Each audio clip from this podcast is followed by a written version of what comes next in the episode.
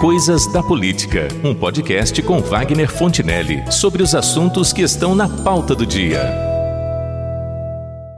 Estamos vivendo tempos complicados. Por conta da pandemia? É claro que sim, mas não apenas por isto.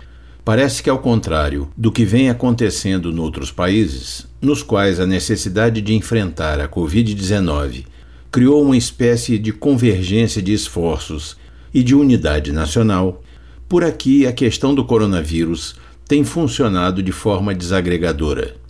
Como se potencializasse rancores e ressentimentos, as divergências sobre o que fazer e como fazer para enfrentar esse vírus acabaram por alavancar intrigas, invejas e diferenças, políticas ideológicas ou partidárias, que já se evidenciavam por aqui, mas até então se limitavam aos embates entre a oposição e o governo e num nível menos elevado.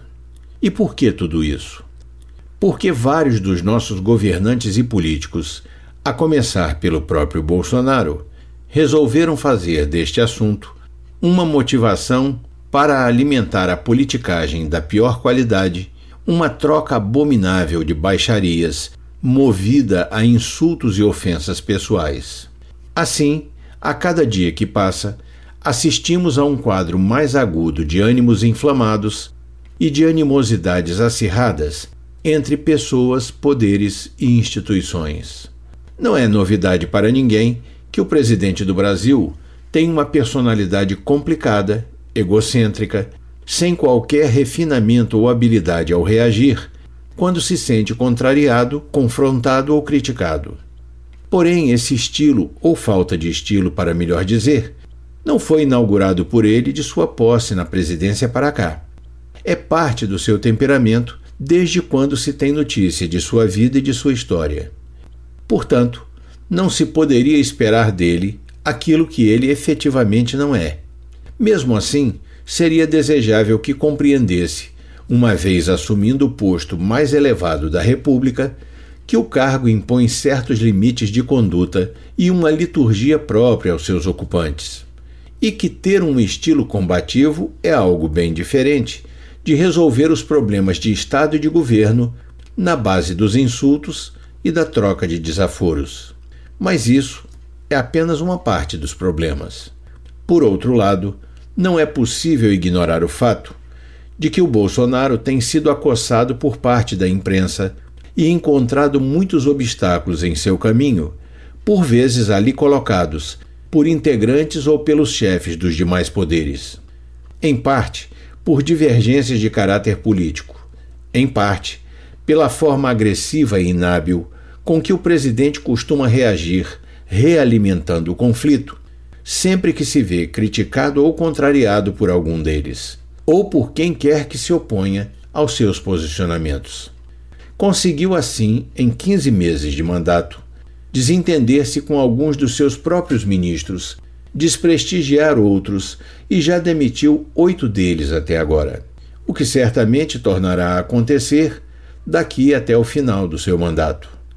Mas tem um assumido sentimento de rancor pela imprensa, a quem atribui a invenção de todas as notícias ruins em relação ao seu governo é uma intolerância que alcança não só os veículos que de fato se opõem a ele, mas também aqueles que simplesmente não o cortejam.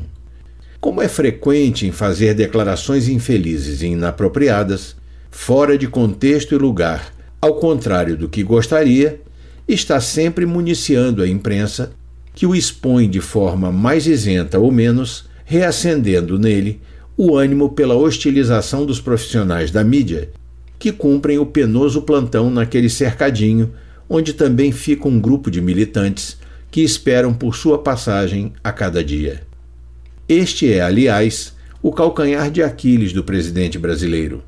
Ele é péssimo em comunicação verbal e a sua assessoria nessa área, a SECOM ou porta-voz, que existem exatamente para a finalidade de burilar os pronunciamentos e as informações saídas do chefe do Poder Executivo não conseguem ser eficazes ao fazerem esse papel. Porque o fato é que os improvisos do Bolsonaro assim como suas postagens nas redes sociais, não respeitam a compostura que lhe caberia demonstrar quando se manifestasse na condição de primeiro mandatário do país, e nem consideram as sutilezas necessárias ao tratar de certos temas mais sensíveis. No embrólio do último final de semana, por exemplo, quando se propôs a responder às acusações feitas pelo demissionário ministro Sérgio Moro, um assunto que ainda vai render muito no noticiário e nos tribunais, a sua assessoria de comunicação, com a ajuda dos ministros mais próximos a ele, preparou uma resposta em três páginas que ele deveria ler diante das câmeras e microfones. Deveria. Mas ele não se conteve e, antes de ler aquilo que seria a sua resposta oficial, falou por quase 40 minutos fora do script. Fez comentários que nada tinham a ver com o assunto que precisava ser o foco daquele momento e mencionou fatos constrangedores, inclusive para sua própria família. É que o presidente do Brasil confunde sinceridade e espontaneidade com impropriedade e falta de noção. E o general Rego Barros, por onde andará? Faz tempo que não é solicitado a exercer o seu papel. Embora a função de um porta-voz seja exatamente essa: fazer comunicados oficiais em nome da presidência, nos momentos em que o mais conveniente é poupar a imagem daquele em nome do qual é feita a comunicação. Enquanto isso, o Bolsonaro continua a acreditar que a sua mais eficiente forma de comunicação, sobretudo com o seu público, deva ocorrer em dois espaços: nas redes sociais via internet e no cercadinho por onde passa, na chegada ou saída do Palácio do Planalto. Isso funcionou em circunstâncias bem diferentes durante a campanha eleitoral, mas agora traz o risco de fazê-lo perder a conexão com a realidade. Só que suas redes sociais são operadas pelos filhos, principalmente o vereador Carlos Bolsonaro que também é responsável, ao que se saiba, pelo que se convencionou chamar de o gabinete do ódio instalado no Planalto. Sendo alvo de investigações pela produção e distribuição de fake news contra todos os adversários do presidente, já complicou a vida do pai algumas vezes, divulgando notícias falsas que acabaram desmascaradas. Quanto ao cercadinho do Planalto, é onde o presidente faz a cada dia suas reclamações e lamúrias contra os adversários políticos, contra o Congresso, contra o Supremo, contra governadores e contra quem mais estiver no momento na sua alça de mira.